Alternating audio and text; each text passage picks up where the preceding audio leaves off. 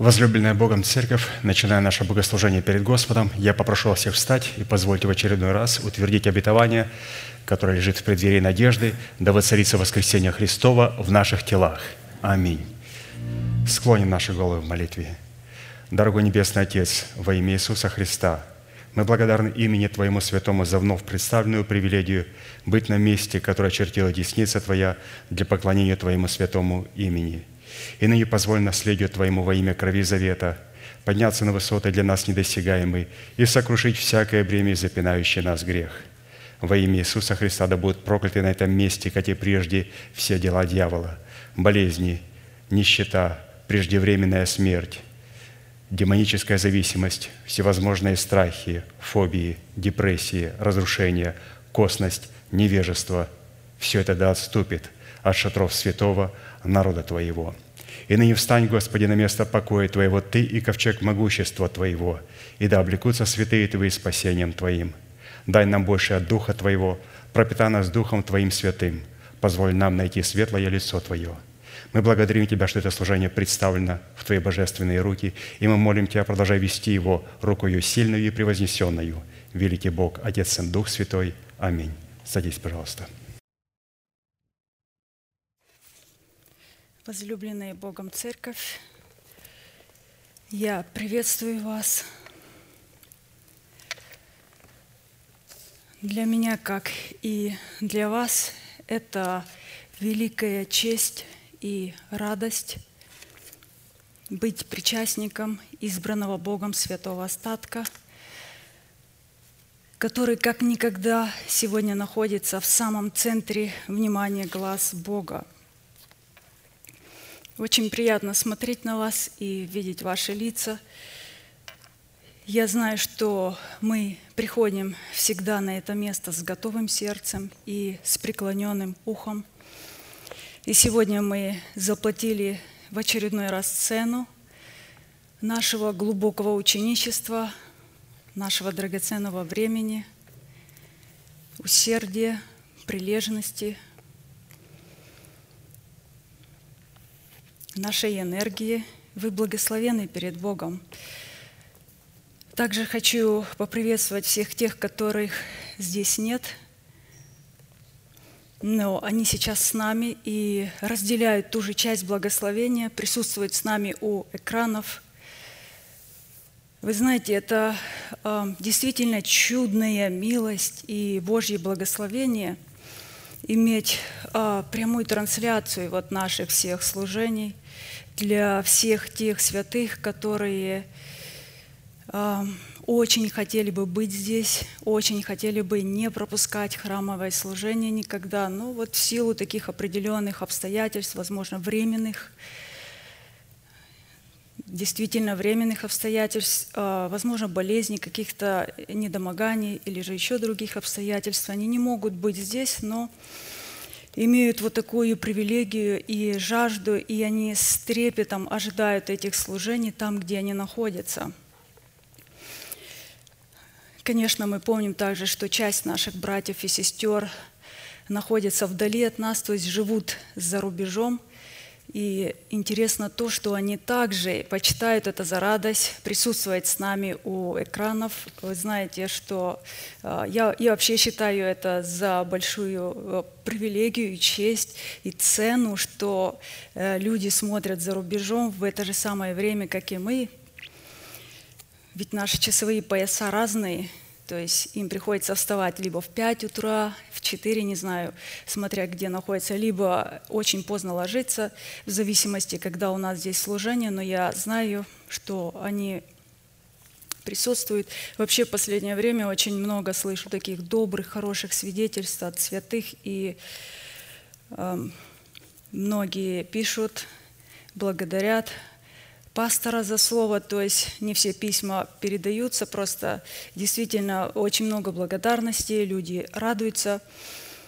Наши святые, даже я вот слышу свидетельства, уезжают на отдых, и на отдыхе говорят, мы по, а, по обыкновению, даже говорит, по привычке не можем пропустить служение, и даже там, говорит, а, находим время, оставляем а, свои заботы, все свои отдых, свое время, говорит, и поклоняемся, участвуем.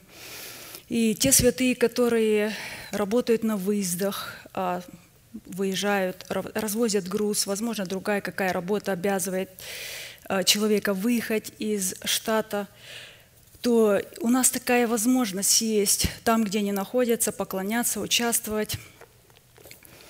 Все это говорит, вы знаете, о чем? О глубокой жажде человека, о глубоком посвящении, о любви к Богу, о любви к Слову, о любви к Церкви – и, конечно же, это говорит о том, что мы с вами находимся в ожидании удивительных событий, в ожидании удивительного великого праздника, который придет. А, мы ожидаем этот праздник, и вы знаете, этот, этот день ведом только Богу, и поэтому будем ждать столько, сколько угодно Богу. Мы здесь слышали а, истину такую и тайну, которую нам распечатали. Пастор нам сказал, мы слышим это, то есть, что Церковь Христова, она сейчас стоит на пороге или же в преддверии начала последней седмины Данила. Произойдет то, о чем когда-то Иисус говорил своим ученикам. Он говорил им такие слова, что э, Блаженны очи ваши, что видят, и уши ваши, что слышат. Ибо истинно говорю вам, что многие пророки и праведники желали бы видеть то, что вы видите сегодня, и слышать то, что вы слышите сегодня, и не слышали, и не видели. Я почитаю это за великое блаженство, что мы с вами можем видеть и что мы с вами можем слышать. Я почитаю это за великое блаженство, что Бог послал нам ангела своего наставника, который указывает нам прямой путь, пророка своего апостола, мы узнали его, признали его, приняли в свое сердце – который показывает нам будущность церкви, который открывает нам именно вот наше истинное призвание, раскрывает наше истинное предназначение в Боге. То есть э, Дух Святой э, приготавливает сегодня церковь свою через мудрое водительство в устах своих посланников, как и что ей необходимо делать как необходимо быть приготовленной. И это действительно большое, то есть для нас это блаженство, что мы стали это видеть и что мы стали это слышать. И вы знаете, что самое интересное, я обратила вот внимание на то, что все, что мы слышим, видим, все в очень таких красивых, глубоких, волнующих образах, и насказаниях, притчах, гаданиях, откровениях, в которых раскрывается наша стратегия, тактика, время. В этих вот э, таких э, интригующих порой образах раскрывается путь, по которому мы идем, то есть та дорога, где нам ставят путевые знаки, маршруты, мы проходим дальше, дальше, ближе, то есть подходим к этой цели. В этом наше блаженство. То есть я хочу сказать, что Бог не изменился, Он всегда таким был. А, как тогда, вы помните, во времена Ветхого Завета Пророки пророчествовали, они тоже показывали этот путь, они указывали, они ставили путевые знаки, они просили народ Божий, чтобы они обратились а, к иному пути, повернулись на добрый путь, посмотрели на путь добра, посмотрели, расспросили, узнали, где путь добрый идти. Но множество людей не хотели идти. Они говорили, мы не пойдем, мы не хотим слушать звука трубы. И только принимали их ученики. То есть э, ученики – это рабы пророков. Точно так и во времена Нового Завета Иисуса приняли только его ученики, весь же остальной народ распял его. Апостолов Христа, мы знаем, апостола Павла, сегодняшних истинных апостолов принимают только ученики. Кто такие ученики? Ученики – это те, которые облекли себя в мантию ученика и она возвела их в ранг рабов Господних. Это рабы Господни, которые могут принять то слово и то откровение, которое передает пророк. Вот почему вообще-то очень важно сегодня абсолютно признать власть Бога в лице, в лице Его посланников и встать в боевой порядок в, строю и сработать своей верой с верой Божией. И вот интересно, вот мы постоянно слышим вот этот акцент, соработа нашей веры с верой Божией. Насколько это важно, потому что вот без этой соработы мы не получим ни одного обетования, мы потеряем все, если человек не будет соработать своей верой с верой Божией, потому что наша вера – это наше послушание, наше повиновение и покорность заповедям Господним, то есть той вере Божией, которая называется приказом или же заповедью, уставом, повелением, постановлением, суды. То есть все, что говорит э, пророк, это вера Божия. И нам необходимо соработать, сораспяться со Христом, чтобы впоследствии э, иметь в небесах вечное блаженство, вечное общение с Богом Отцом, с Богом Сыном и со Святым Духом. И, конечно же, со всеми теми святыми, которые уже, как мы знаем, есть церковь первенцев – на небесах, которые заплатили ту же цену, которую мы сегодня платим. Цена ученичества, цена раба Господня, чтобы получить эту великую прибыль. Я прочитаю очень короткий стих перед нашей молитвой. Это Псалом 118, 162 стих. Давид пишет, «Радуюсь я Слову Твоему, как получивший великую прибыль». То есть это мысль, которую мы слышали, или же откровение, которое мы слышали. Я скажу вам, когда это было, 28 января 2018 года. Будет скоро пять лет, то есть почти четыре года назад. Или же будет пять лет в январе. Почему я эту дату называю? Потому что это откровение вызвало у многих из нас бурную радость, когда мы впервые вот услышали об обетовании.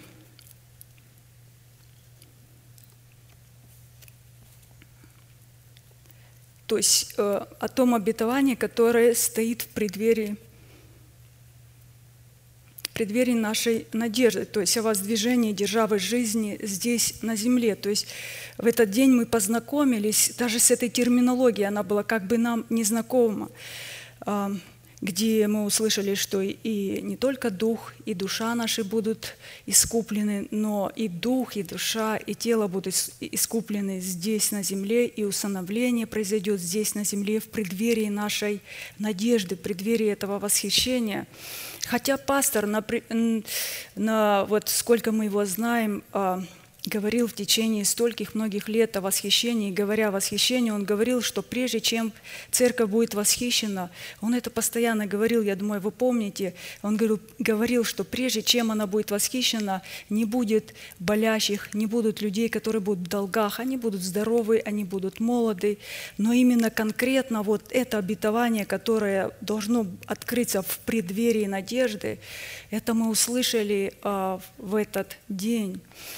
И после этого дня мы стали слышать на всех служениях, вот сколько уже вот у нас служений прошло в течение пяти лет, мы слышим на протяжении тысячи проповедей, и все более и более по нарастающей раскрывается этот образ. Вначале было очень много вопросов, сейчас тоже остаются вопросы. Но мы знаем, что э, через трубный звук когда вас трубит седьмой ангел, наши тела здесь станут вот этим царством Бога на земле.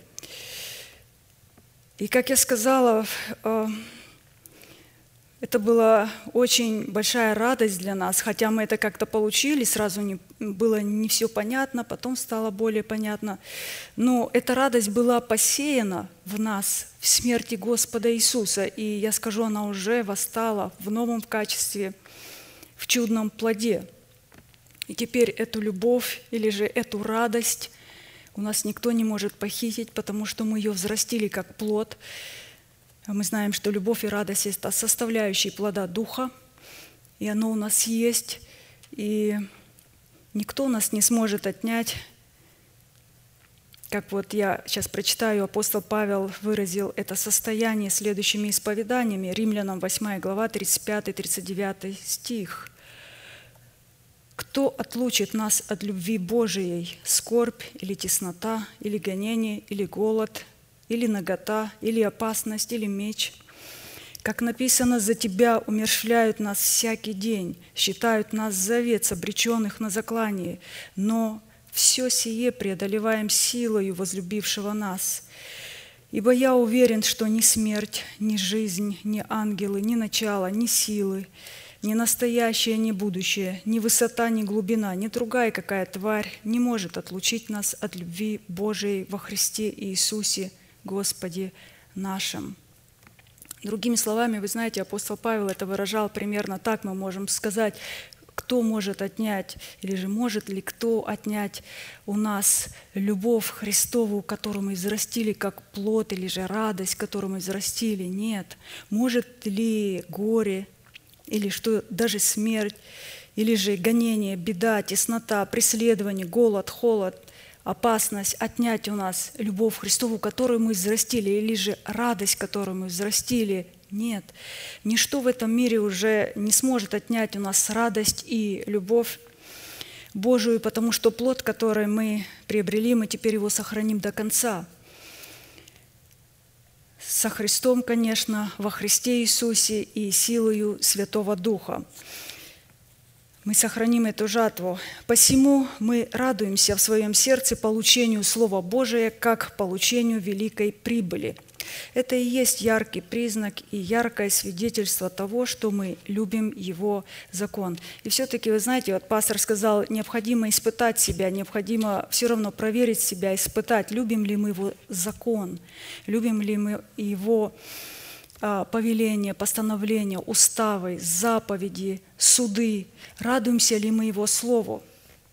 Есть достаточно вот много признаков, как проверить себя и испытать свою любовь к закону Божьему и свою радость к Слову. И мы слышали много определений, и они все очень-очень ценны. То есть, э, я думаю, как раз вот шли серии проповедей на тот момент, а нам было открыто э, более, что такое закон, как к нему относиться, а, и как не иметь преткновения на своем пути, потому что если Бог поставит преткновение, это практически смерть вечная для человека, если Бог поставил преткновение, поэтому нам необходимо испытать.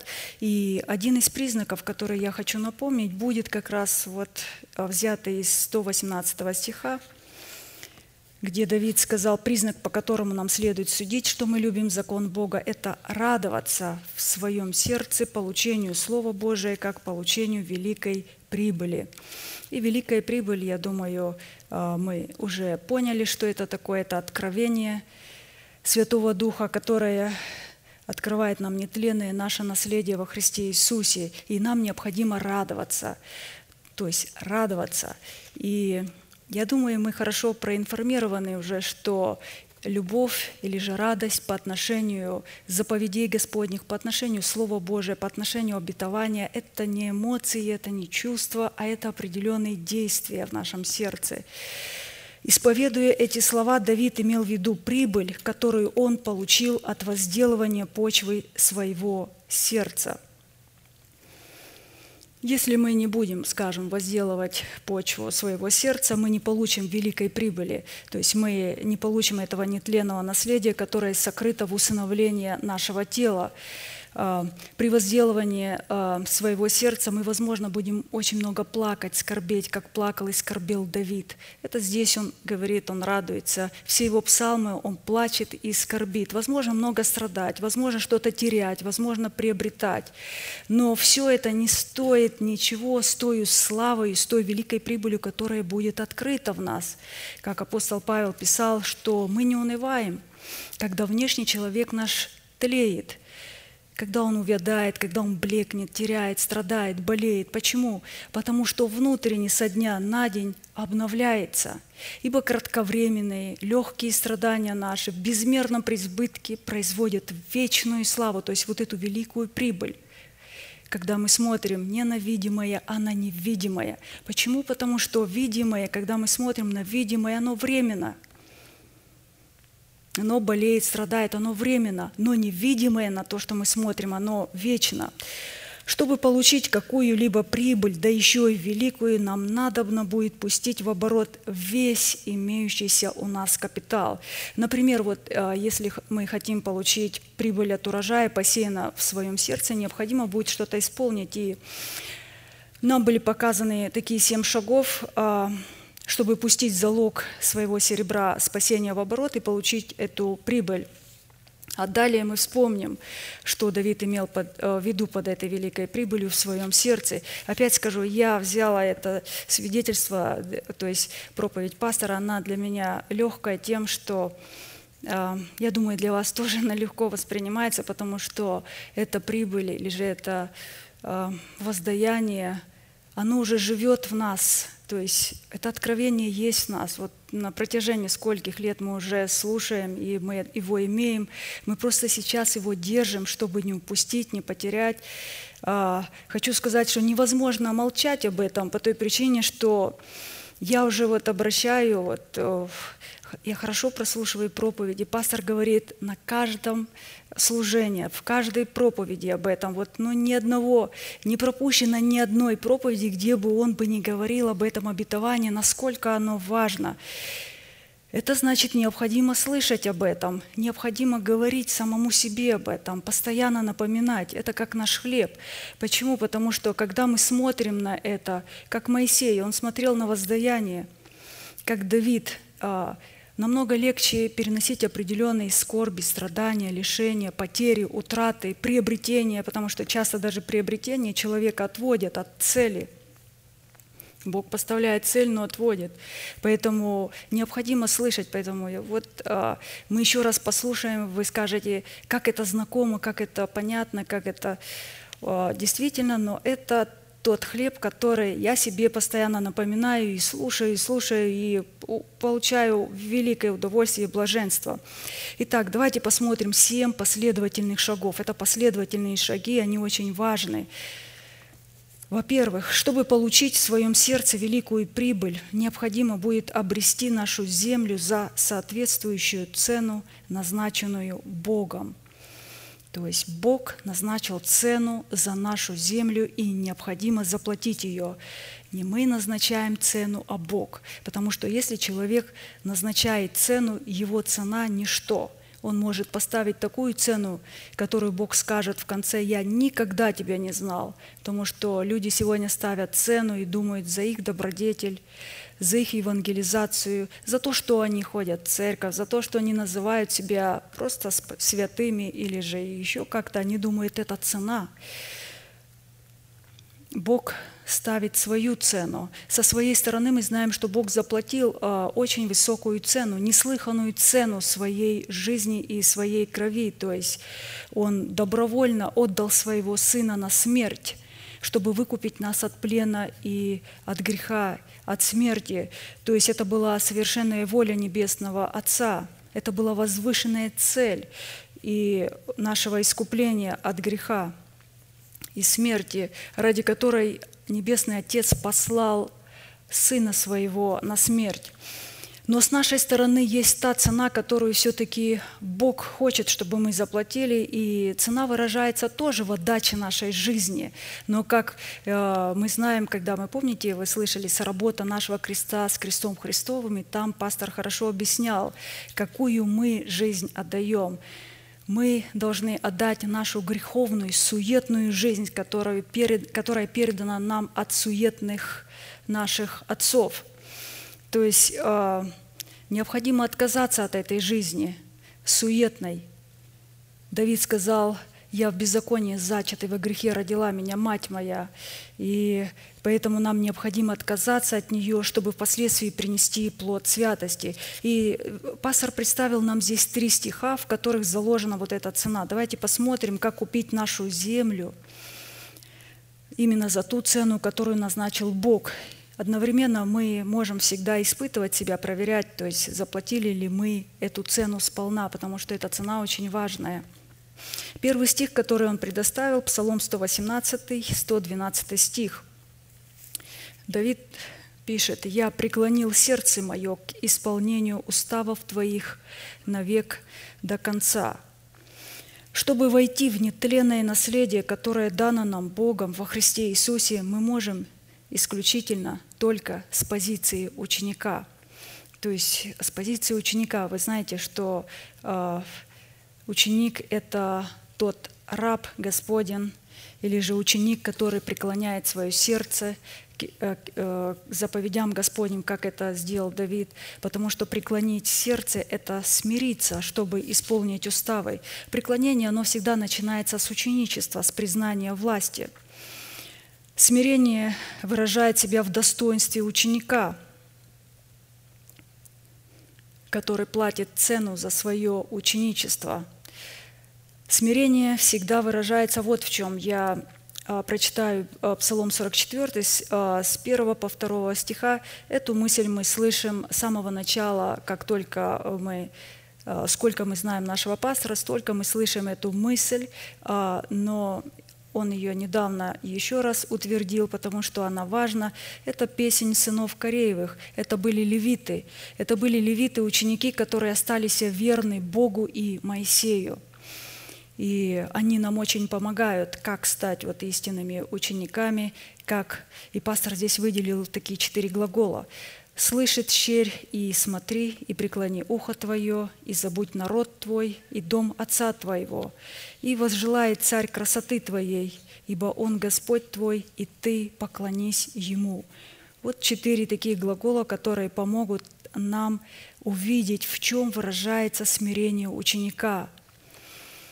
Потому что нам необходимо заплатить цену и быть учеником, это, во-первых, слушать, что Бог будет говорить через человека, которого Он воздвигает в каждом своем движении, облеченного полномочиями Святого Духа в отцовство Бога. То есть мы приходим всегда на это место, как я сказала, с преклоненным ухом и с преклоненным сердцем ученика – Иисус говорил неоднократно, замечайте, как вы слушаете.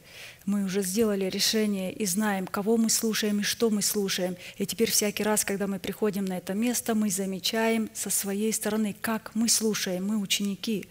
Далее смотреть на то, что будет делать Бог через этого человека. Для этого необходимо ослепнуть для всего того, что показывает плоть. И вы знаете, вот опять недавно была мысль, я буду возвращаться в некоторые мысли, то есть э, очень для вас она знакома. Не так давно пастор говорил один из признаков красивый такой признак, очи видящих не будут закрываемы. Это как раз относится сюда.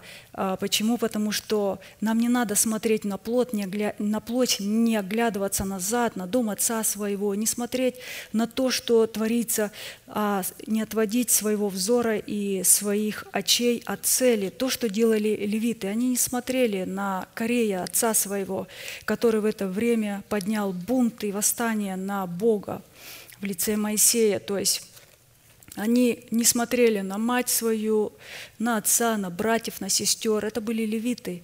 Они хранили завет. Бог поставил их в пример. И еще преклонить сердечное свое ухо в чем выражается смирение? Преклонить свое сердечное ухо. Для этого необходимо стать глухим для всего того, что говорит всякая плоть, включая нашу плоть, так как за плотью стоит царствующий грех в лице ветхого человека. Еще один признак, а, тоже знакомый, уши слышащих будут внимать. То есть Иисус сказал, блажены очи ваши, что видят, и уши ваши, что слышат. Не все уши слышат – Это блаженство, когда вы слышите не вот этим физическим ухом, а тем ухом внутренним, когда человек слышит. Потому что когда он слышит, он готов исполнять. Преклоненное ухо – это когда человек э, слушает Бога в лице посланника Божия, и при том с таким глубоким вниманием. Э, то есть и вы знаете, тогда Бог тоже слушает такого человека. Если мы слушаем и приходим сюда, как вот мы все сюда приходим э, с глубоким вниманием слушать те откровения, которые Бог будет давать человеку Божьему, то и Бог потом слушает нас, слышит нашу молитву и также слушает нас с, э, с этим с глубоким вниманием. Появляется такая э, дорога внутри, двухстороннее движение, как мы слышали. Бог слышит нас, а мы слушаем Его. Это в сердце у нас. Это все говорит о том, что это только у учеников может быть. Ученики, которые проявляют особое смирение. Еще один признак важный – забыть народ свой. Это действие такое левитов, которые сделали левиты, ученики, которые остались верны Богу и Моисею, забыть народ свой, дом своего отца и расливающий вожделение своей души. Другими словами, мы знаем, что умереть или забыть народ свой, дом своего отца и вожделение своей души означает изменить к ним свое отношение. И пастор очень часто объясняет, как э, умереть для этих институтов. И мы знаем только одним путем – путем размежевания, путем разделения, путем тотального освящения и посвящения э, – то есть чтобы впоследствии мы стали ответственными перед Богом за свой народ, за дом своего отца и за сферу своей души. Вы знаете, часто вот пастору задают вопрос, как быть ответственным за свой народ. Как быть ответственным за свой народ, за дом своего отца или же за свою душу. И он часто отвечает и говорит это во время бракосочетания, часто так говорит с, э, с, с проповедей, мы слышим это. И знаете, ответ всегда потрясает, потому что он сразу приносит полную ясность. А, быть ответственным за свой народ, за дом своего отца или же за свою душу, это значит быть светом, представлять Бога. То есть, а, являясь светом, мы судим тех, кто не является светом – этим. Поэтому это очень важно, когда человек умирает для этих институтов, умирает для своей национальности неотразимой, для своего народа, для, своего, для, для дома своего отца, когда умирает для своей души, то в этот момент он становится светом, он становится этим судом, он может представлять Бога. И это очень важно. Сыны Кореи остались верными Богу. Они показали очень э, такой сильный пример. То есть они стояли на страже заповедей Божиих. Это же заповедь, это призвание наше быть светом мы это слышим постоянно. То есть это был первый стих, а, я немножко затянула, а, в котором представлена была цена за нашу землю. То есть а, мы сейчас говорим, как купить нашу землю, какую цену нам необходимо заплатить, или же как приобрести наше сердце за ту цену, которую назначает Бог. Не ту, которую мы, а которую назначает Бог. И первая цена, мы сказали, это быть учеником с преклоненным ухом. Или же еще красивее, когда мы слышали раб с проколотым ухом. Когда человек одевает мантию ученика, она его возводит в раба Господня, которая имеет такое высокое звание на небесах. Мы это слышали не так давно. Второй стих, в котором тоже заложена цена. То есть пастор дал три стиха. Второй стих тоже, а, Псалом 85, 11 стих. Давид говорит, «Наставь меня, Господи, на путь Твой, и буду ходить в истине Твоей, утверди сердце мое в страхе имени Твоего». Здесь говорится о страхе Господнем. Мы знаем, что страх Господний – это слово премудрости Божией, в которой человеку хорошо знаком безусловный порядок Бога в поклонении Богу.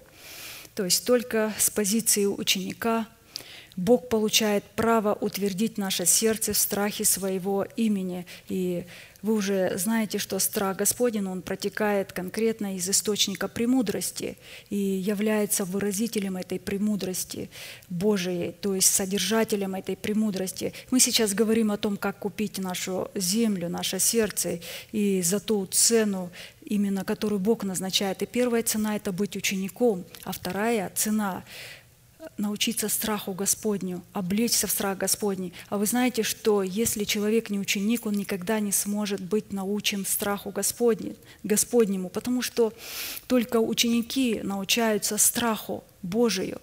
Если человек не ученик, он никогда не может понять той премудрости Божией. И мы много слышали а, о страхе а, Божьем, кто является нашим страхом, каково его назначение, а, какова цена, какие условия, какие признаки, как увидеть. И пастор не раз говорил, это отдельная тема. А, э, то есть он, я думаю, еще будет говорить. Мы не так давно слышали, а, он сказал о Давиде перед своей смертью. Он сказал такие слова, и при том он эти слова сказал – свидетельство Бога, то есть что Бог сказал о Давиде перед смертью. Это были последние слова великого мужа. И он сказал, говорил о мне скала Израилева. Вы помните? То есть это Бог сказал, он сказал ему такие слова, владычествующий над людьми будет праведен, владычествуя в страхе Господнем. Вижу, что вы очень хорошо знаете это место цитируйте его, потому что это страх Господень. Давид, а, интересно, что Давид до конца оставался учеником, до самой своей смерти, и Бог дал такую высокую оценку об этом человеке, об этом муже Божием. Он сказал, что у него остался до конца этот страх Господень, поэтому он умел владычествовать над людьми праведно, потому что владычествовал в страхе Господнем. И в первую очередь мы говорим о своем естестве над собою, то есть иметь этот страх внутри себя, чтобы Бог тоже дал а, о нас такую оценку. Еще один стих, а, в котором также заложена цена.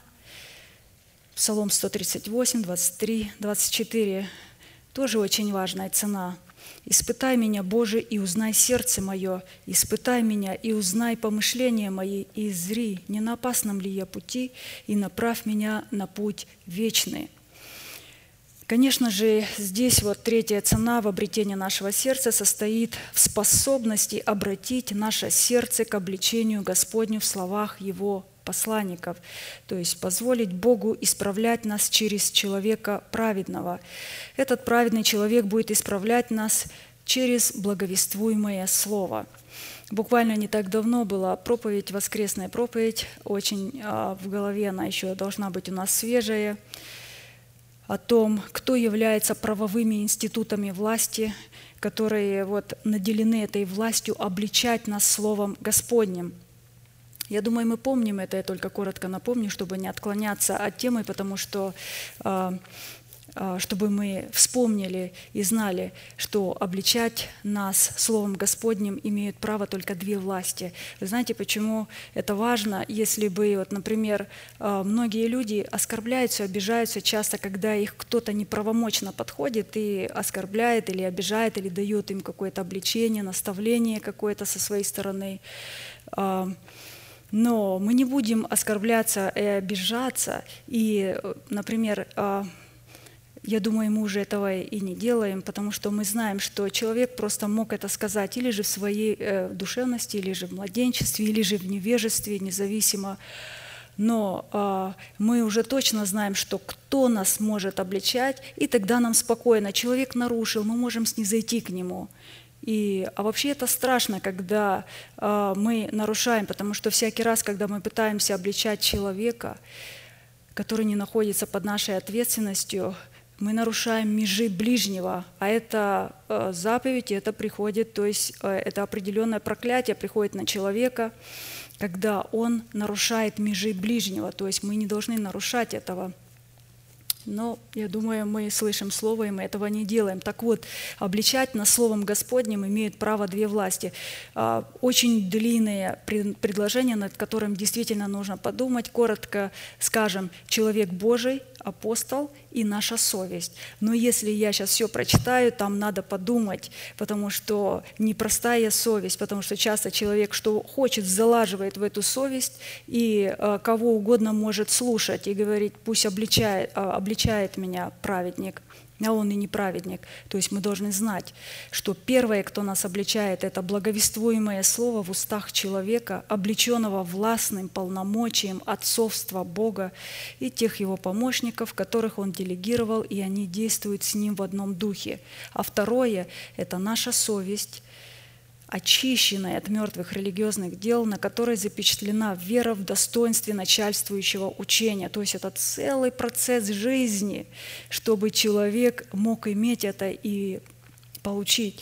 И вы знаете, мне очень понравилась а, а, мысль, когда пастор говорил, он сказал, что когда Бог обличает своих детей, будь то через уста посланников, будь то через нашу совесть, он всегда преследует благую цель увещевания, то есть а, благую цель утешения или же наставления, чтобы привести нас в первую очередь к покаянию и таким образом защитить нас от клеветника дьявола и также от а, Бога, который является истинным обвинителем. То есть всегда, когда благовествуемое слово нас как-то обличило, оно тут же нас утешает после покаяния, когда мы каемся, потому что мы приходим к покаянию, мы начинаем каяться, и тогда мы получаем вот этот елей, как вот э, Иисус сказал э, женщине, «Я не осуждаю тебя, иди и не греши».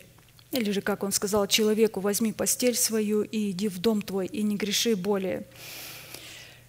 То есть, то есть в этих трех, цена, э, трех стихах, которые мы сейчас увидели, показана цена была за нашу землю. И, значит, это быть учеником с преклоненным ухом, очень важное, которое возводит нас в достоинство раба Господня. Ученик – это раб. И также облечься в страх Господень, и страх Господен, мы знаем, вы знаете, вообще это страх Господен и премудрость Божия, ее надо покупать, за нее нужно платить цену. Ведь а, продавцы этого страха Господня – это посланники Божии, апостолы, пророки. Потому что сам страх Господен – это целое учение, это премудрость, начало мудрости, страх Господен. То есть ее надо купить, за нее надо заплатить цену. И также способность принимать обличение, то, что мы увидели. И я думаю, у нас нету таких людей, а, которые понимают, что обличение – это хорошо, ненавидящее обличение погибнет. Поэтому мы а, в смирении принимаем, когда слышим обличение, мы тут же каемся, исправляемся. Это для нашего блага. Во-вторых, чтобы получить в своем сердце великую прибыль, нам необходимо будет возделывать и хранить землю своего Едема на условиях Бога, чтобы она была приготовленной для посева. И вы знаете, вот хранить и возделывать – это настолько важно. Что мы должны хранить? Хранить как раз вот это ученичество. Мы же заплатили цену за ученичество, мы заплатили цену за страх Господень, за этот. Нельзя потерять это. Вас сейчас так много сидит здесь, а вы знаете, сколько у нас прошло людей? Наверное, все, все русское население, которое есть, сейчас много людей поуезжало отсюда со страху, но столько людей прошло. И вначале, когда они приходили а, сюда, в церковь, на это место, они с таким а, желанием, с такой жаждой хватались и были учениками. Они впервые слышали определенные истины. Они с радостью, они плакали, восхищались всей истину. Они говорили, мы ученики. И потом они отказывались быть учениками, отказывались, когда маленькое обличение, или же они хотели быть уже учителями, то есть они не понимали, что Давид оставался до самой смерти учеником, рабом Господа – Иисус Христос был также учеником, учился страху Господню. Мы должны содержать это, хранить, возделывать нашу землю, наше сердце, оставаться в состоянии ученика, в состоянии раба Господня. Это настолько важно, хранить эту землю на условиях Бога, чтобы она была приготовлена для принятия посева. «И взял Господь Бог человека и поселил его в саду Едемском, чтобы возделывать его и хранить его». Бытие 2 глава, 15 стих.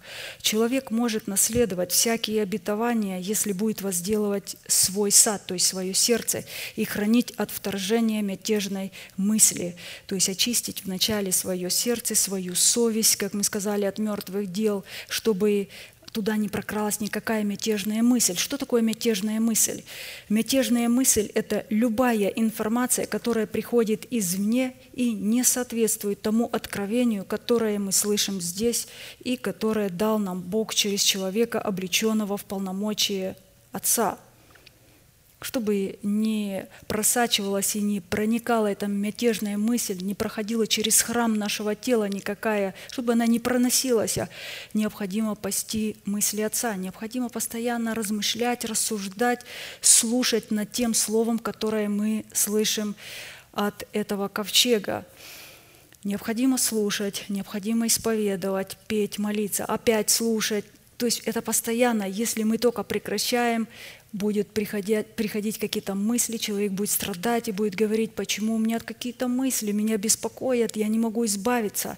Когда мы будем постоянно слышать Слово Божие, это не говорит о том, что мы не должны делать свои дела. Когда вы делаете свои дела, у вас будут мысли захвачены все равно Богом, тем откровением, теми истинами о, о том, о чем вы слушаете, о том, о чем вы мыслите, размышляете, оно все равно у вас неподотчетно находится в мыслях в вашем обновленном уме, потому что у вас там должен быть престол.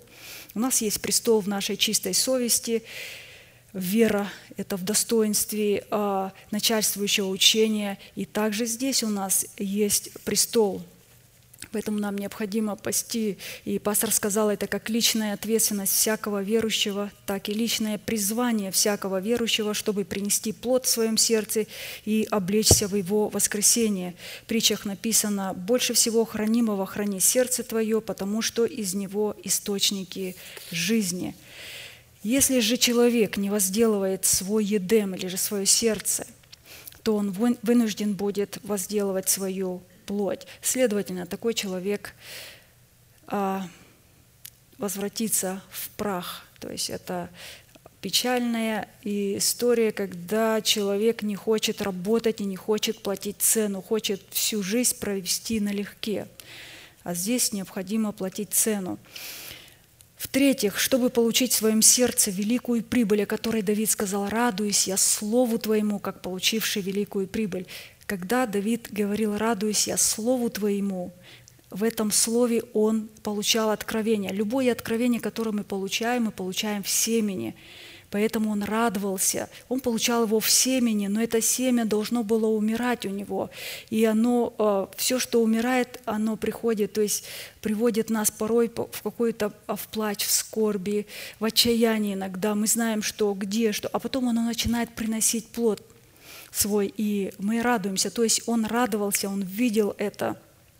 Чтобы получить в своем сердце вот эту прибыль, нам необходимо будет за соответствующую цену обрести у продающих семена для посева в почву своего сердца.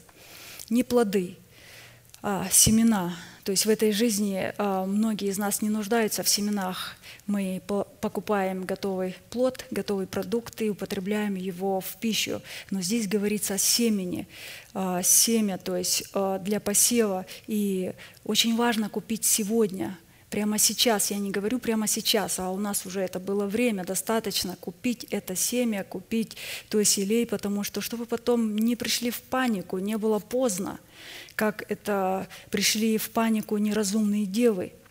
Было поздно. Матфея 25 глава с 5 по 9 стих. «И как жених замедлил, то задремали все и уснули.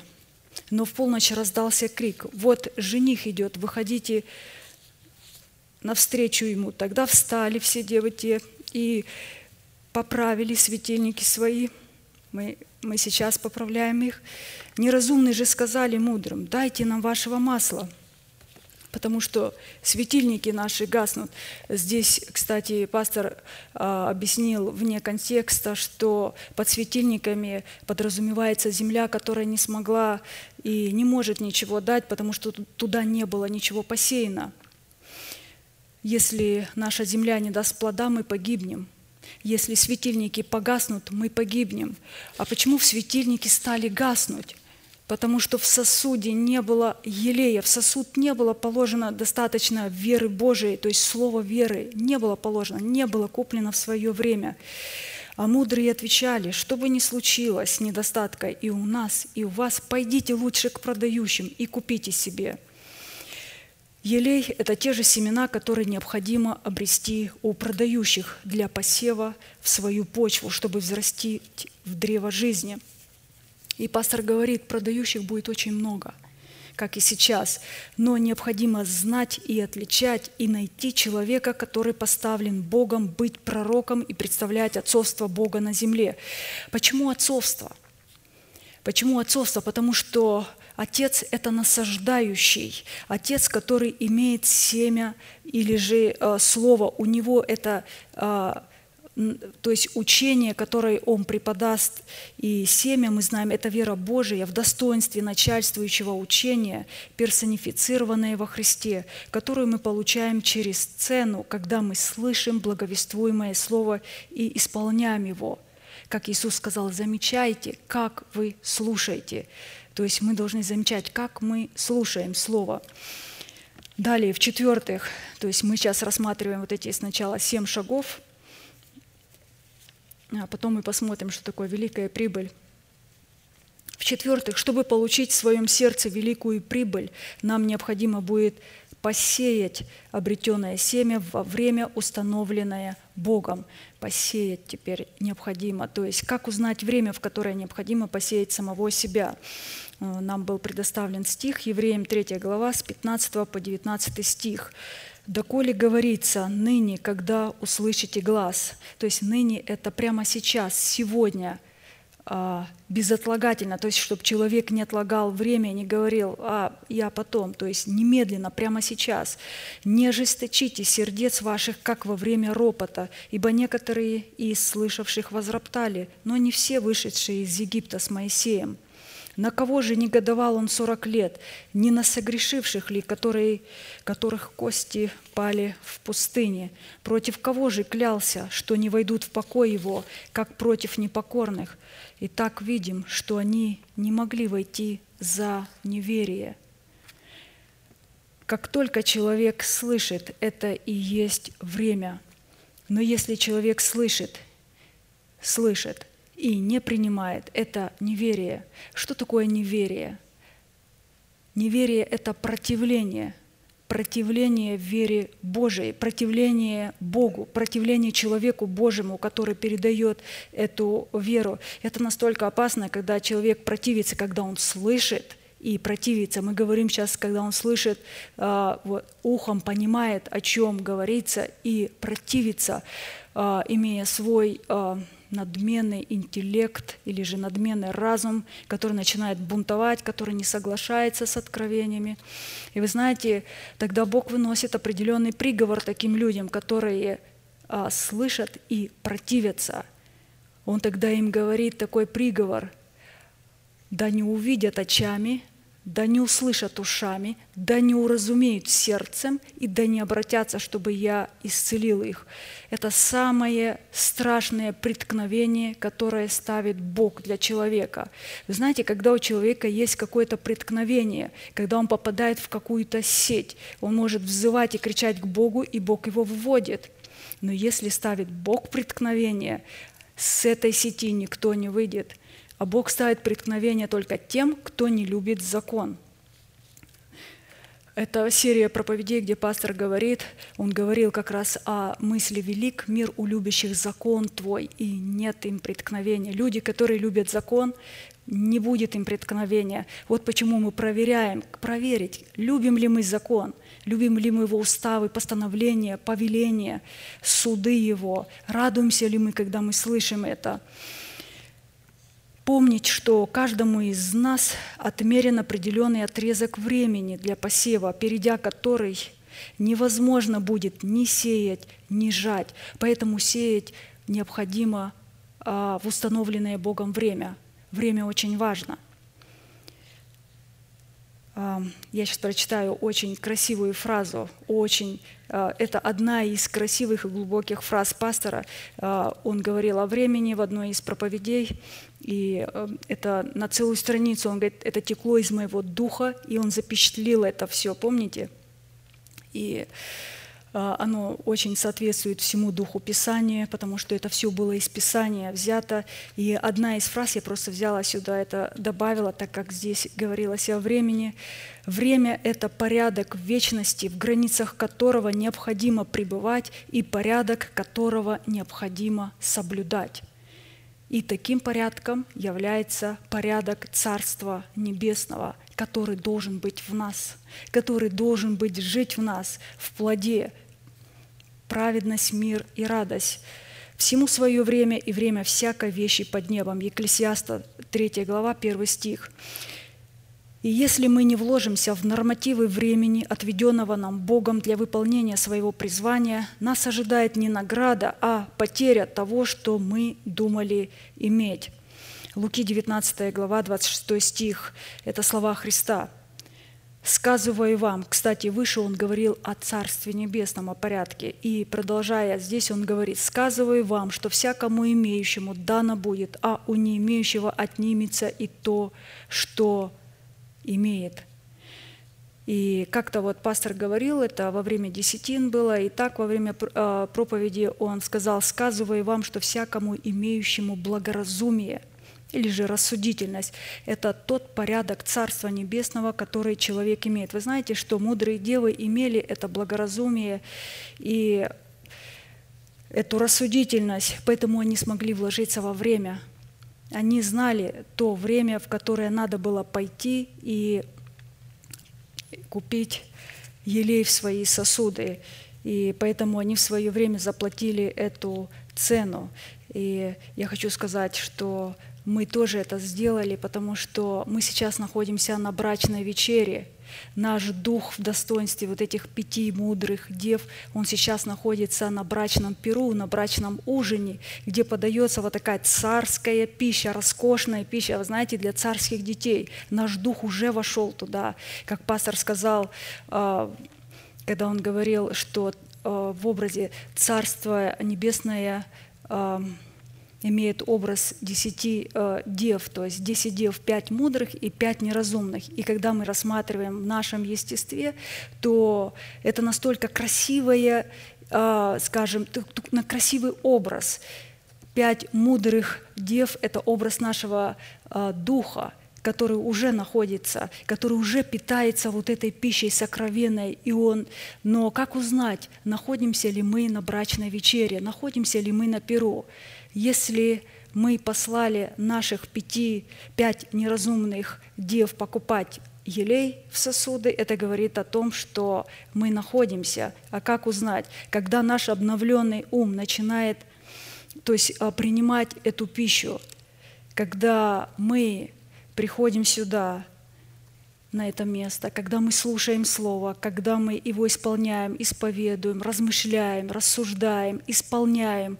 Это говорит о том, что наш обновленный ум, он, он как гаванитяне, он работает, он рубит дрова, он носит воду, исповедует, он зажигает светильник в храме. То есть, что значит зажигать светильник? Его светильник постоянно горит, он постоянно размышляет о Слове Божьем, и не гаснет светильник ни днем, ни ночью. Почему? У него его дух вошел на брачную вечерю. То есть в нашем естестве это красиво. А, почему пастор сказал, что пять неразумных дев называется образом обновленного ума, потому что наш разум всегда будет по отношению нашего духа неразумным но он войдет в наследие Духа. Это в нашем естестве. И в нашем естестве, вы знаете, это, когда вы видите в себе, это, это прекрасно, это красивый образ. То есть пять мудрых и пять неразумных дев. Царство Небесное подобно десяти девам. Но когда мы рассматриваем во святилище – там немного другая картина, немного а, печальная, а, возможно, даже очень трагичная для пяти неразумных дев, которые побегут и скажут, как здесь сказали, дайте нам вашего масла, светильники наши гаснут. Это очень трагично, когда они не вложились в нормативы того времени. Поэтому мы сегодня а, знаем, и у нас это есть, и мы находимся, и мы будем содержать и хранить это. В-пятых, чтобы получить в своем сердце великую прибыль, о которой Давид сказал, «Радуюсь я Слову Твоему, как получивший великую прибыль». Радуюсь я Слову Твоему, то есть Слово, которое мы получаем в виде семени, мы его начинаем сеять, и, а, то есть взращивать его в себе, чтобы оно пришло, принесло вот эту великую прибыль в нас. Необходимо будет выполнить определенные условия, чтобы поливать посеянное – для этого важно признать тех, кого Бог послал, потому что без них мы не можем поливать. А, мы можем поливать только тогда внутри себя, когда у нас есть а, насаждающие и поливающие. Апостол Павел пишет, 1 Коринфянам 3 глава с 5 по 8 стих – кто Павел, кто Аполос? Они только служители, через которых вы уверовали, и при том, поскольку каждому дал Господь. Я насадил, Аполос поливал, но возрастил Бог. Посему и насаждающий, и поливающий есть ничто, а все Бог возвращающий. Насаждающий же и поливающий – суть одно, но каждый получит свою награду по своему труду.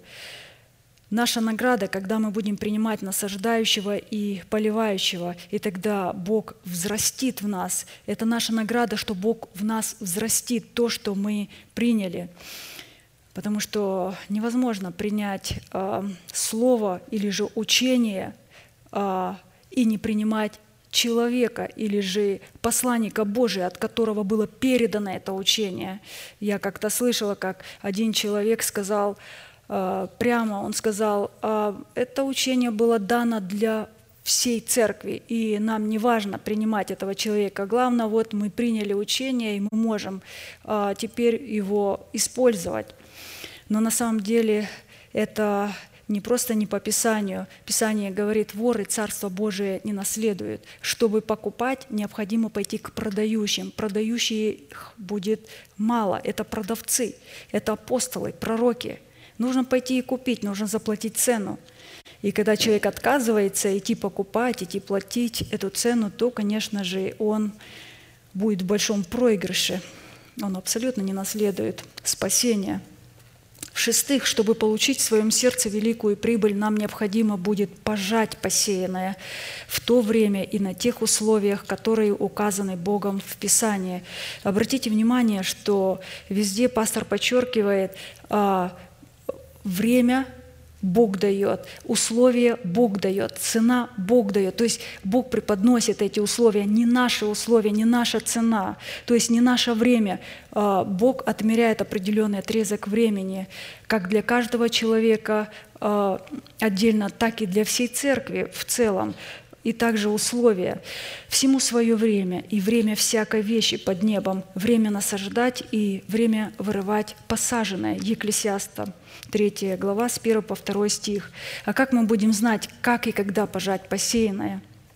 Давайте посмотрим, это следующее место апостола Павла, которое нам дает ответ. Пастор дал э, этот ответ, и мы увидим, как узнать, Римлянам 10 глава, 9-10 стих. «Ибо если устами твоими будешь исповедовать Иисуса Господом и сердцем твоим веровать, что Бог воскресил Его из мертвых, то спасешься, потому что сердцем верует к праведности, а устами исповедует ко спасению» две скрижали, которые у нас должны быть. Сердцем верует к праведности, а устами исповедует ко спасению. Оказывается, когда мы исповедуем э, веру нашего сердца, мы начинаем уже сжать жатву. То есть мы утверждаем в себе вот это сокрытое слово. Например, вы знаете, вот по пятницам мы сейчас проходим э, э, восьми именах Бога свой удел, то есть который содержит в себе совокупность всех имен Божиих – и мы знаем, что Бог а, имеет, то есть 50 имен, это символическое число, и мы знаем, что 50 – это образ свободы, свободы от рабства, от всякого, то есть это юбилей, пятидесятница. А, что я хотела сказать, что когда мы исповедуем своими устами именно имена Бога, которые сокрыты в нашем сердце, то Бог получает основание привести нашу молитву э, в исполнение. Почему? Потому что она отвечает требованиям Его. То, что у нас в сердце. Если бы у нас этого не было в сердце, мы бы просто брали и говорили, Он не будет приводить такую молитву. Потому что слова веры, которые мы исповедуем, они равносильны и равнозначны по своей силе словам Бога, исходящим из Его уст. Это и есть жатва. Мы принимаем это слово, оно у нас растет, и когда оно приходит, мы начинаем исповедовать то, что мы приняли. Это уже есть жатва. То есть а, Пророк Исаия говорит, 55 глава, 6 стих, «Ищите Господа, когда можно найти Его, призывайте Его, когда Он близко». Это говорит о том, что не всегда можно найти Бога, не всегда можно призывать Его, потому что утром была э, утренняя жертва, вечером была вечерняя жертва, когда можно было призывать Бога. То есть Бог, Бог близко только тогда, когда мы призываем и когда мы слышим это слово.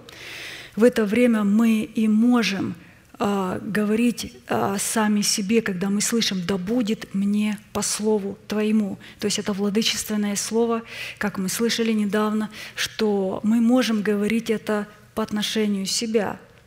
Мы можем говорить по отношению, то есть пастор вразумил нас, а, мы в невежестве своем отправляли эти праздные благословения направо-налево и говорили, да благословит тебя Господь, да сохранит тебя Господь. На самом деле мы не имели права этого делать. И, конечно, мы покаялись, мы поняли теперь, что это очень важно, надо быть осторожными, потому что когда Бог сказал Моисею, Он сказал, скажи Аарону и сынам его, так благословляйте сынов Израилевых, да благословит тебя Господь и да сохранит тебя. То есть это должны были делать только первосвященники, сыны Аароновы. То есть Бог передал это им, прерогативу.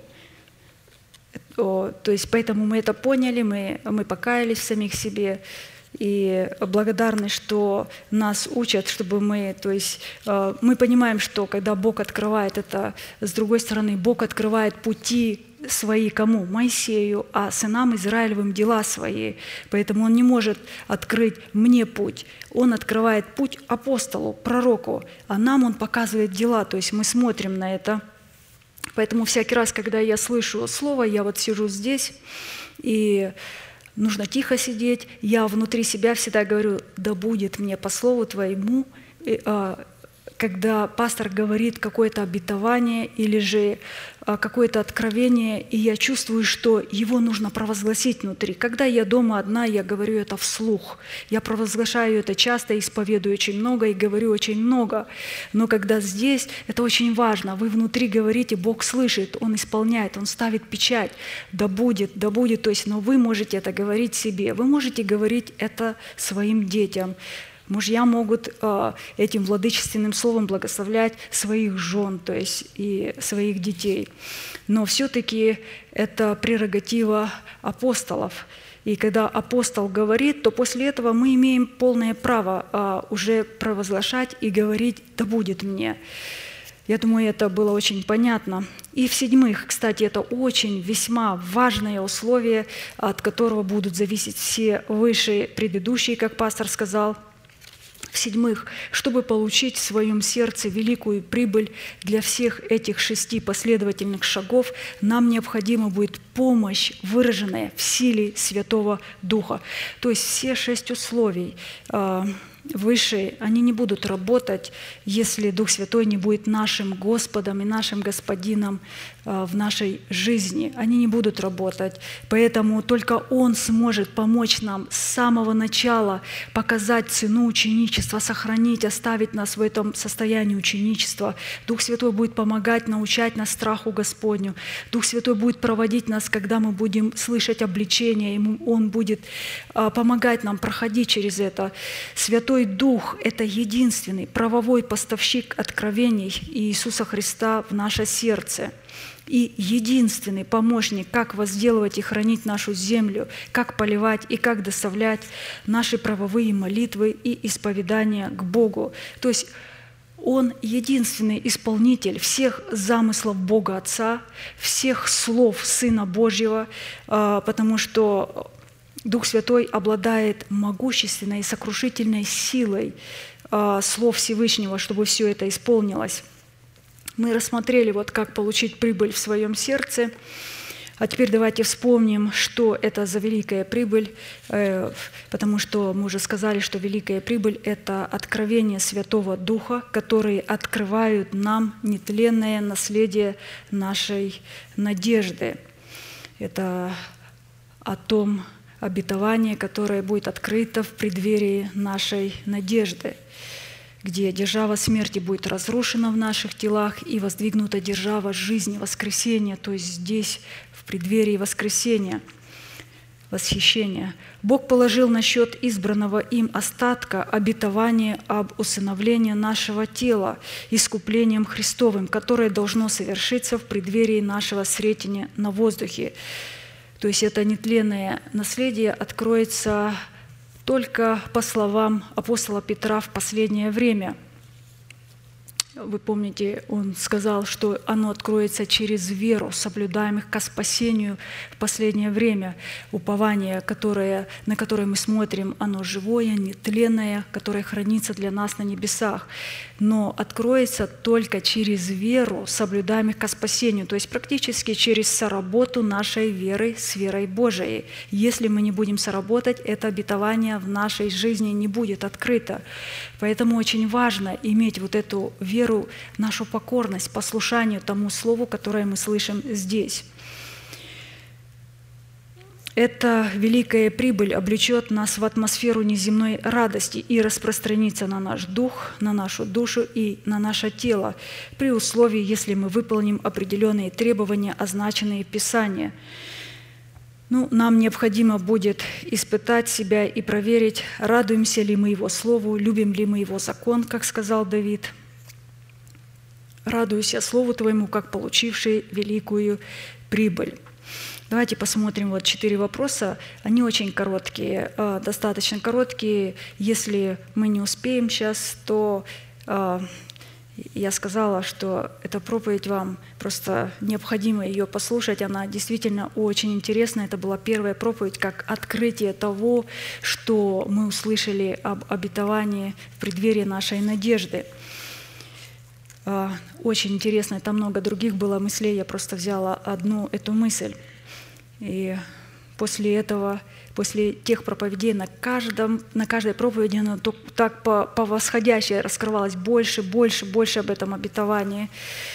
Первый вопрос. Какую конкретную прибыль в реализации имеющейся надежды скрывал Святой Дух в богодухновенном изречении молитвенной песни Давида? Какой капитал необходимо будет пустить в оборот, чтобы получить великую прибыль в достоинстве откровений Святого Духа? Какую силу необходимо задействовать для оборота имеющегося капитала, чтобы получить великую прибыль? И какие условия следует выполнить, чтобы обладать силой, необходимой для оборота? Оборота имеющегося капитала? На все эти четыре вопроса можно просто коротко ответить. Я сегодня слушала эту проповедь, и, э, то есть сколько ее не слушаю, столько с удовольствием слушаю. И, как вот пастор сказал, практически есть очень много э, мест Писания, которые могли бы стать ответом на все эти вопросы, но мы прочитаем тоже самое место, что нам было показано, в котором будут сокрыты ответы на все четыре вопроса, хотя при этом пастор обращался к другим образом и к другим местам Писания. Но Римлянам 8 глава с 14 по 25 стих. Вы знаете, я не буду сейчас зачитывать это по той причине, что в каждом из этих вопросов он берет вот этот стих, и мы будем его сейчас прочитывать. Давайте сразу перейдем к первому вопросу. И прочитаем еще раз, какую конкретную прибыль подразумевал и скрывал Святой Дух боговдохновенном изречении молитвенной песни Давида. И прочитаем заключительные слова текста из 8 главы э, Римлянам. 8 глава, 22-25 стих. «Ибо знаем, что вся тварь совокупно стенает и мучится до ныне, говорится об ангелах Божиих, и не только она, но и мы сами, имея начаток Духа, и мы в себе стенаем, ожидая усыновления, искупления тела нашего.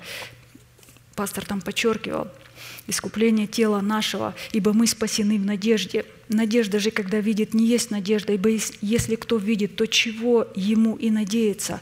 Но когда надеемся от того, чего не видим, тогда ожидаем в терпении. Мы хорошо помним и знаем, что надежду можно принять только через веру, переданную нам апостолами. Вы не можете ее где-то найти и взять. Мы ее можем получить только только через веру, переданную нам апостолами, то есть через ту информацию. Пастор поясняет, чтобы ожидать в терпении исполнения нашей надежды, необходимо очень хорошо знать и изучить ее и дать определение этой надежды. В противном случае, как ожидать того, чему мы не можем дать ясного и разумного определения, и в чем мы не уверены, что оно может открыться в определенное Богом время? Надежда – это терпеливое ожидание или чаяние исполнения тех обетований, которые Бог обещал, чтобы привести нас в меру полного возраста Христова. То есть надежда – это сокровищница всех тех клятвенных обетований Бога, которая положена на наш счет во Христе Иисусе, то есть в нашем сердце – исходя из имеющегося откровения великой прибылью, которая вызвала у Давида неземную радость, является усыновление нашего тела. То есть он радовался, когда он получил это, он во всех псалмах писал это, когда наше тело вышло из тесноты на пространное место, на простор. Это вы знаете, когда это откровение мы услышали в тот день, я знаю, что когда что-то слышу, оно, э, вот когда молния сверкает, происходит что-то резко, происходит какой-то разряд э, в атмосфере. Вот примерно такой, так произошло, когда вот э, это откровение мы услышали, потому что это откровение было очень мощным по своей силе. Мы уже привыкли, мы уже знаем, что в преддверии восхищения произойдет что-то, еще одно обетование – Множество людей, множество людей не знают об этом, вообще не знают и не ждут. Они совсем об этом не размышляют, они не понимают, и даже ты им говоришь, они этого не слышат. То есть у них закрыто ухо. И в тот момент она, вот я говорю, в этом как молния сверкнула на нашу Вселенную, и она светила все, и было настолько... То есть а, прекрасно а, слышать на каждом служении. Вот а, мы слышали тысячи иносказаний, притч, образов, откровений. То есть пастор показывает со всех сторон, потому что оно сокрыто в Писании везде, и можно это видеть. Категория людей, которая будет обличена в нового человека, станет в измерении времени наглядным свидетельством седьмого дня. Это то, что увидел Авраам. Теперь это станет скоро очень явно. Он это увидел о котором Иисус в свое время сказал иудеям, Авраам, отец ваш, рад был увидеть день мой, и увидел, и возрадовался. На это сказали ему иудеи, тебе нет еще и пятидесяти лет, и ты видел Авраама. Иисус сказал им, истинно, истинно говорю вам, прежде нежели был Авраам, я есим. Тогда взяли каменья, чтобы бросить на него, но Иисус скрылся и вышел из храма, пройдя посреди них, и пошел далее – вы знаете, я когда всякий раз, когда встречалась с этим местом, когда пастор читал, у меня всегда был вопрос, почему иудеи сказали ему такие слова, тебе нет еще и 50 лет. Ведь даже если бы Иисусу было 50 лет, даже если было 100 лет, он бы не увидел Авраама. Авраам жил задолго-задолго до прихода Иисуса. И как-то слушая проповеди, прослушая, прослушая проповеди, я вдруг услышала ответ, где пастор сказал, видимо, пропустила. Мне очень понравилось. Я просто никогда не обращала на это внимание. Оказывается, что э, есть два языка – язык времени и язык вечности. Иисус говорил здесь языком вечности. Он сказал, прежде нежели был Авраам, я есим. И он сказал, то есть а иудеи не знали этого языка, они не разобрались, они не разбирались, где был язык времени, где был язык вечности. А вы знаете, что а, все пророки и, э, скажем, апостолы, они также использовали этот оборот речи, когда они запечатляли Слово Божие. И иногда в одном стихе вы можете увидеть сразу, там э, говорится и языком времени, и языком вечности. Но вы этого не поймете. Нужен человек, как пророк, который вам это откроет. И поэтому, э, то есть наш пастор – как пророк Божий, он имеет это видение, как прозорливец открывать в нашем сердце, и как пророк имеет право взять из недр Бога, увидеть и сказать, что в этом стихе есть и этот язык, и этот язык. То есть, поэтому здесь очень интересно. Я когда вот а, поняла, мне всегда спотыкалась, думаю, как, почему они так сказали? Ну да, им по 50, а что они видели? Да им хоть по 200 было бы, они не видели бы Авраама. Суть в том, что они не разбирались в, в этом языке. То есть два языка есть. Аврааму дано было увидеть славу седьмого дня в лице избранного Богом остатка, облеченного во Христе Иисусе в нового человека, созданного по Богу. То есть мы слышали, как э, пастор говорил, он увидел эту прославленную церковь. А, он видел этот день Христов в Откровении. Бог показал ему жилище славы своей, как мы слышали в воскресенье. Когда Моисей пел эту песнь, он сказал, «Ты ведешь нас силою в жилище славы Твоей». Это церковь, церковь Христова, куда мы входим. И апостол Павел, говоря о славе седьмого дня в лице невесты Агнца, писал, что Авраам ожидал города, имеющего основание, которого художник и строитель Бог. Верою Авраам повиновался призванию идти в страну, которую имел получить в наследие, и пошел, не зная, куда идет. Верою, то есть он делал то, что мы сегодня делаем. Соработал. Вера – это информация. Он получил эту информацию и повиновался. Вера – это повиновение с нашей стороны. Он повиновался, он покорился, он подчинился – Верою обитал он на земле обетованной, как на чужой, и жил в шатрах с Исааком и Иаковым, сонаследниками того же обетования, ибо он ожидал города, имеющего основание, которого художник и строитель Бог. Евреям 11 глава 8-10 стих. И мы знаем, что и Авраам, Исаак, Иаков – это были пророки Божии, они очень хорошо знали об этом обетовании, они очень хорошо были осведомлены об этом обетовании, которое мы сегодня услышали. Они хранили его в себе, они носили его в себе, они носили это в аспекте своей веры. То есть, и когда Христос воскрес по своем а, воскресении, с Ним воскресли вот эти а, праведники, мужи, жены, они воскресли вместе с Ним, как мы слышали, это облако свидетелей, и получили уже эту великую прибыль. Они получили эту прибыль уже в своем теле. Итог ответа на данный вопрос следует, что определением великой прибыли в откровении Слова Божьего, вызвавшего радость у Давида, являлось усыновление нашего тело посредством обличения его в нового человека.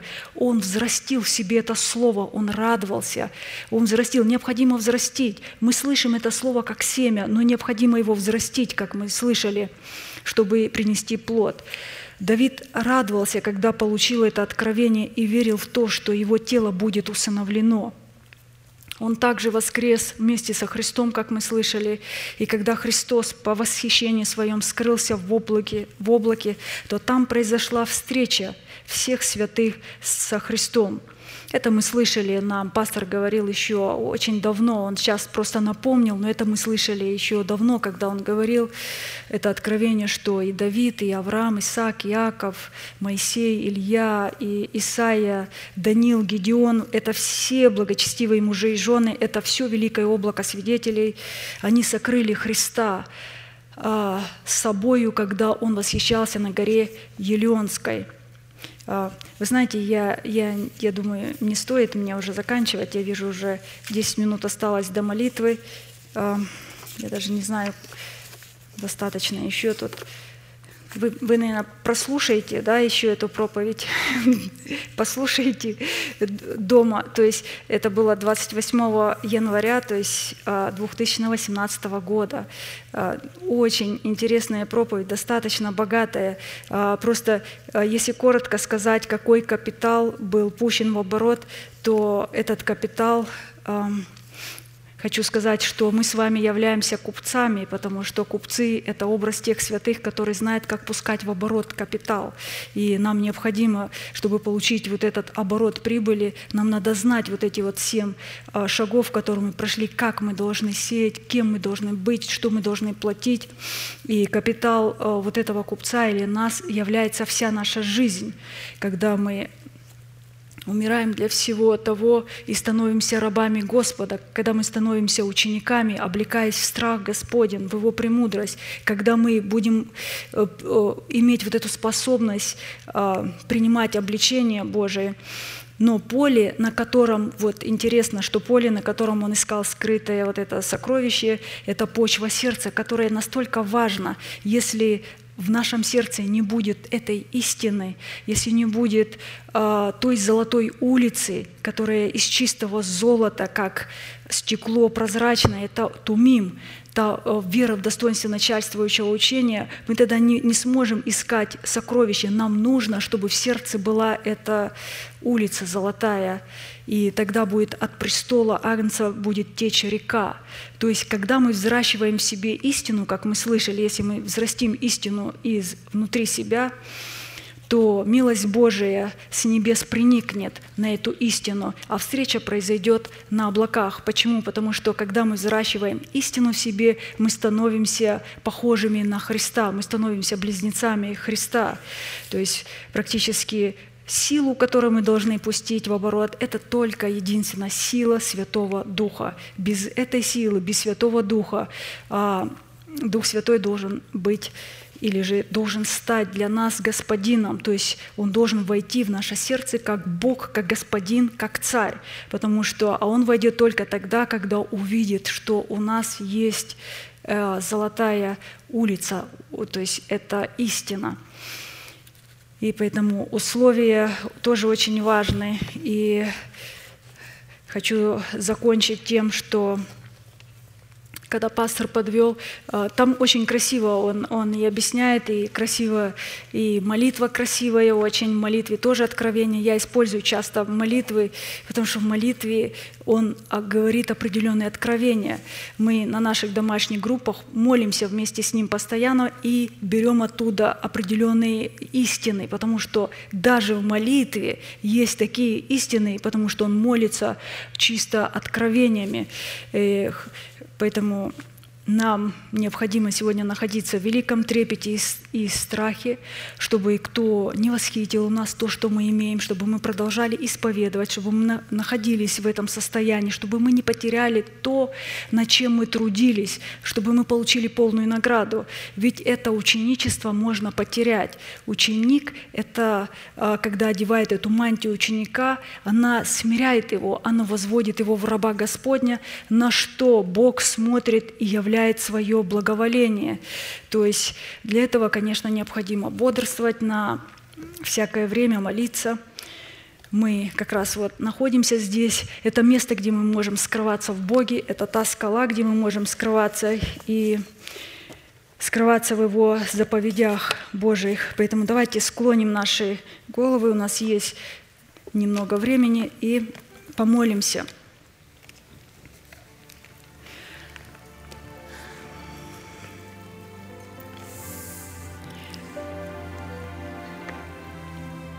Дорогой Небесный Отец, во имя Иисуса Христа, мы благодарны Тебе, что мы имеем привилегию часть быть на этом месте, которое очертила Твоя святая десница, на месте, в котором пребывает Твоя слава, на месте, в котором пребывает и возвеличивается Твое могущественное Слово, от которого мы исходим, которым мы питаемся – в котором мы скрываемся, Слово, в которое мы вникаем, Слово, которое мы любим. Благодарим Тебя, что, приходя сюда, мы приходим во имя Иисуса Христа к Тебе по великой милости. Ты принимаешь нас. Благодарим Тебя, что мы сегодня приготавливаемся ко встрече.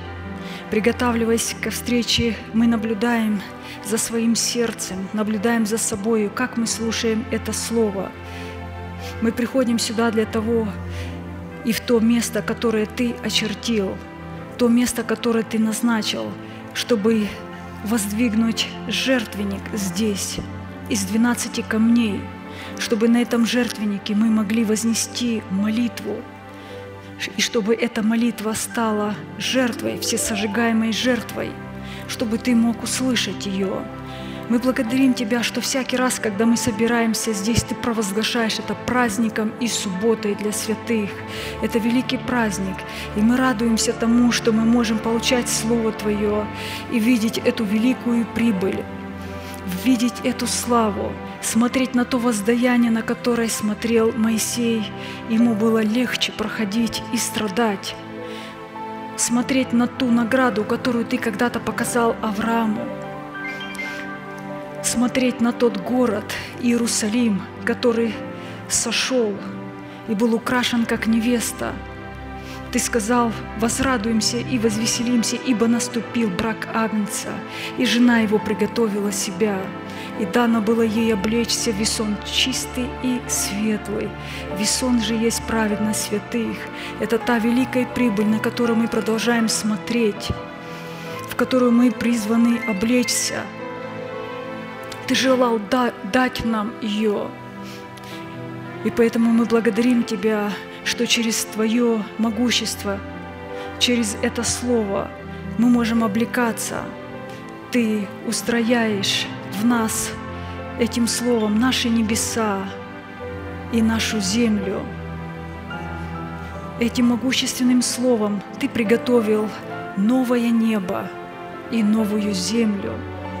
Этим могущественным словом, величественным словом, которое Ты возвеличил превыше всего, Ты разрушишь державу смерти в наших телах и воздвигнешь державу воскресения – и этим могуч, могучим словом своим, великим словом, живым словом, Ты изменишь наши тела во мгновение ока и восхитишь нас в сретении Господу на воздухе, где мы встретимся с этой надеждой, с великою славою. Мы благодарим Тебя, Господи Боже мой, что сегодня мы можем провозглашать то, что мы продолжаем являться Твоим творением, обновляясь каждый день совершенствуясь, смотря на то невидимое, которое ты показываешь. Мы смотрим открытым лицом в зеркале, приготавливая сердце. Наше сердце чистое. Мы продолжаем его очищать от мертвых дел, от всякого от всякого фанатизма, от всякой религиозности. Мы продолжаем очищать его, чтобы не ходить перед людьми, а ходить перед тобой. Как ты сказал это Аврааму, ходи передо мною. Мы продолжаем смотреть на тебя и на твое слово, на то откровение, которое ты преподносишь. Благодарим тебя, что ты питаешь нас этой пищей, что, находясь на этом брачном ужине, мы вошли на брачную вечерю, Твой царский стол накрыт для царских детей. И эта роскошь, эта пища, которую мы сегодня имеем, она нас повергает в изумление, восхищение. Мы, питаясь ей, поднимаемся. Ты сказал, что мы можем таким путем поднять свои крылья, как орлы, и полететь среди всех этих невзгод, среди всех этих болезней, среди всех этих страхов, новостей. Мы можем подниматься все выше и выше. Мы продолжаем устроять свое место, жилище на той самой высоте, на которой когда-то устроял Ты, на том слове, которое Ты поставил. Это наше место, где мы живем. Благодарим Тебя, что именно с этого места мы можем высматривать себе пищу, и Ты кормишь нас. Ты не оставишь нас без хлеба и воды – мы преклоняемся пред великой милостью Твоей за то, что всякий раз, когда мы приходим сюда, мы получаем новые откровения. Благодарим Тебя, что то видение, которое Ты открываешь и ведешь нас, а мы это видим, мы почитаем это за, за такое великое блаженство – что мы видим, что мы слышим, что мы понимаем, что мы осознали, кто мы и что мы. И чем больше мы понимаем, тем больше мы смиряемся и благодарим Тебя, что, одев эту мантию ученика, который возвела нас в достоинство рабов Господних, мы радуемся, что мы стали Твоим Сионом, потому что, смотря на этот Сион, Ты тоже радуешься потому что Твой Сион – это наши тела, которые Ты скоро освободишь по великой милости Своей от рабства, закона греха и смерти. Благодарим Тебя за то Слово, которое Ты преподносишь нам. Да будет благословен каждый святой на этом месте. И это Владычественное слово, которое мы используем, мы используем его для себя. Да будем мы благословены пред лицом Твоим по великой милости Твоей, Господи Боже нас, наш. Благодарим Тебя, что Ты по своей великой милости облечешь нас нетление, припаяшешь нас весельем. Мы будем славить Тебя вечно и радоваться. Мы радуемся и сегодня, потому что, входя в Твой храм, мы становимся той зеленейшей маслиной, тем воскресением. Мы воскресаем здесь постоянно, но мы пребываем сейчас в смерти, и эта смерть приносит покой в смерти Христа, где находится полная тишина. Но Ты скоро выведешь нас из тесноты на простор, и мы продолжаем радоваться, несмотря ни на что, несмотря на то, что происходит вокруг нас – мы поняли, как жить, и мы благодарим Тебя. Мы благодарим Тебя, что Ты дал нам тот мир с Богом, который мало кто имеют на этой земле, но мы по великой милости в великом блаженстве получили этот мир Божий и будем сохранять его. Мы получили любовь Божию, радость Божию. И мы, преклоняясь пред Тобой, радуемся и склоняем наши сердца и благодарим Тебя, наш великий Бог, Отец, Сын и Дух Святой. Аминь. Отче наш, сущий на небесах, да святится имя Твое, да придет Царствие Твое, да будет воля Твоя на земле, как и на небе. Хлеб наш насущный подавай нам на каждый день и прости нам, как и мы прощаем должникам нашим. И не веди нас во искушение, но избавь нас от лукавого, ибо Твое есть царство и сила и слава во веки. Аминь могущим же соблюсти нас от падения и поставить перед славою Своею непорочными в радости, единому, премудрому Богу, Спасителю нашему, через Иисуса Христа, Господа нашего, слава и величие, сила и власть, прежде всех веков, ныне и во все веки. Аминь.